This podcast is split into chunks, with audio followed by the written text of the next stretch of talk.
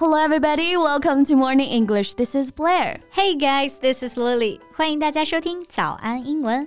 贝贝，嗯哼，你觉得跨性别女如果要去澡堂的话，应该去男澡堂还是女澡堂啊？呃，跨性别女啊。 I have no idea，感觉都不太好吧？哎，怎么突然问我这个问题啊？啊，就是前段时间嘛，有一位网红啊，金城乔姐，她就自称是一名跨性别者。前段时间呢，她发微博去了北京最有名的澡堂，但用了假的身份证进了女澡堂。很多网友就表示，男扮女装进女澡堂简直太荒唐了，这是违法了吧？Yeah，it's illegal to use fake ID，right？但如果是真的的话。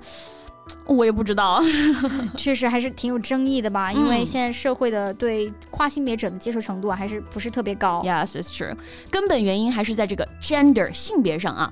哎，不过你有没有发现，大家现在呢对这种性少数群体提及的也是越来越多了？You can say that again。那为了增加下大家的了解啊，也为了让真的性少数群体少受到误解，今天我们就和大家一起来聊一聊关于性少数群体的话题吧。Cool. And let's see what we can learn from this topic. 那既然讲到性少数群体啊，首先肯定离不开“性”这个字了，也就是 sex。嗯，对，sex 既可以指行为啊，也可以指性别。So some people will identify the sex of their fetus。一些家长呢会在宝宝出生前去鉴定这个性别。对啊，尤其是老一辈嘛，就很在乎生男生女啊。嗯，所以这里的 sex 就是指出生时的生理性别。And there is another word, gender. Gender and sex are synonyms. So, some people will be confused about the difference between these two words. 对，gender 其实我们更倾向于指人的一个心理性别，like gender identity 就是性别认同。It refers to a person's internal sense of being male or female。韦氏词典啊，也将 gender 和 gender identity 解释为同义词。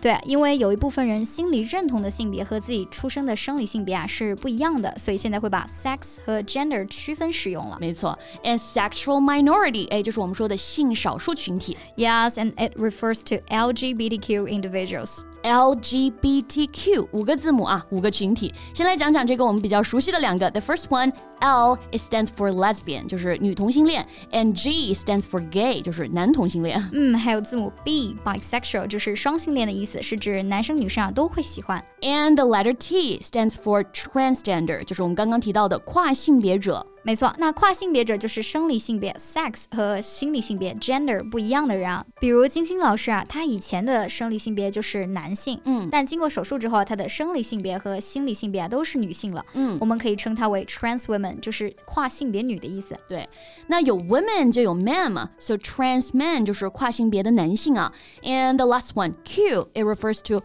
queer，就是我们说的酷儿。没错，性别酷儿就是觉得自己的性别啊在男性和女性之间。觉得自己既不是男性，也不是女性，或者既是男性也是女性，又或者完全拒绝任何性别的人，搞晕了啊！哎，乐丽，那你身边有没有这种？不是很直的朋友，你是想八卦一下性取向吧？Well, I'm just a little bit curious about the sexual orientation of you young people. okay, but before I tell you, we should talk about the word orientation. Orientation, O R I E N T A T I O N. So it refers to a person's basic beliefs or feelings about a particular subject. 就是 我们说的取向、态度、观点。So sexual orientation 就是指性取向。没错，那你刚刚问我身边有没有不是很直的朋友啊？这里的直的就是 straight，对，没听错啊，就是 straight。它不仅能指东西是直的，线条是直的，还可以还可以指性取向是直的。就像我们中文当中说的啊，直的是一个意思，也就是我们说的异性恋。不过弯的啊，我们可不能用 curly。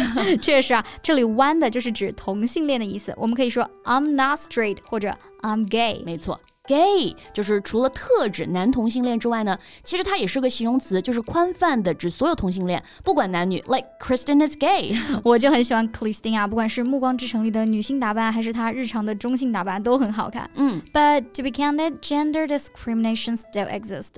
性别歧视啊，或者说对性少数群体的歧视，其实还是存在的。嗯，因为还是有部分人没有办法去接受这个 LGBTQ 群体的。And this word discrimination。 D I S C R I M I N A T I O N，就是我们说的歧视这个意思。所以呢，性别歧视就是 gender discrimination。 哎，那《傲慢与偏见》（Pride and Prejudice） 里的 prejudice 是不是也可以表示歧视啊？Exactly prejudice, P R E G U D I C E. So, prejudice is an unreasonable dislike or a particular group of people or things.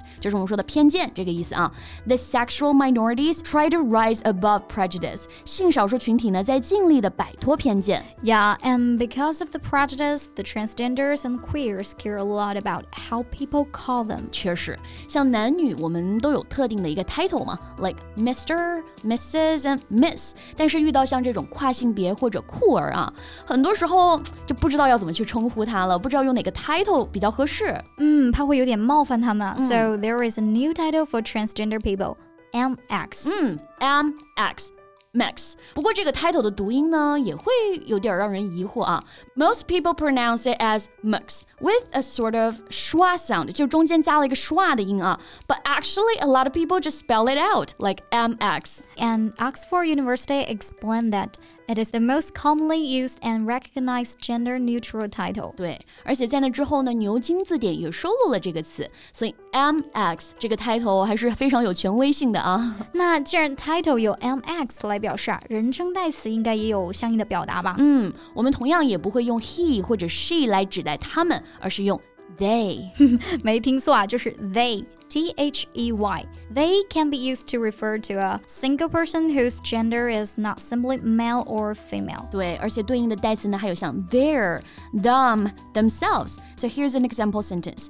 Smith said they wanted to be open about their new identity. 嗯，史密斯说他想公开自己的新身份啊。史密斯嘛是一个人，那这里用到 they 和 their 就表示他的性别啊，不是传统认知里的男性或者女性了。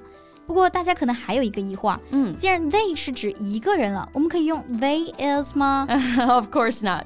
就像 you 用法是一样的，不管是表示你还是你们，都是 you are，所以 they 也只能是 they are 了。对啊，所以以后遇到 they 表示一个人的时候啊，也千万不要感到迷惑了。Yes, and in the end, I would like to say that our attitudes towards sexual minority should be respectful and understanding. No support, no objection, and no discrimination. I agree。那关于今天的话题啊，大家还有什么想说的呢？欢迎在评论区告诉我们哦。So that's all the time we have for today. So thank you so much for listening. This is Blair. This is Lily. See you next time. Bye. This podcast is from Morning English. 学口语就来早安英文。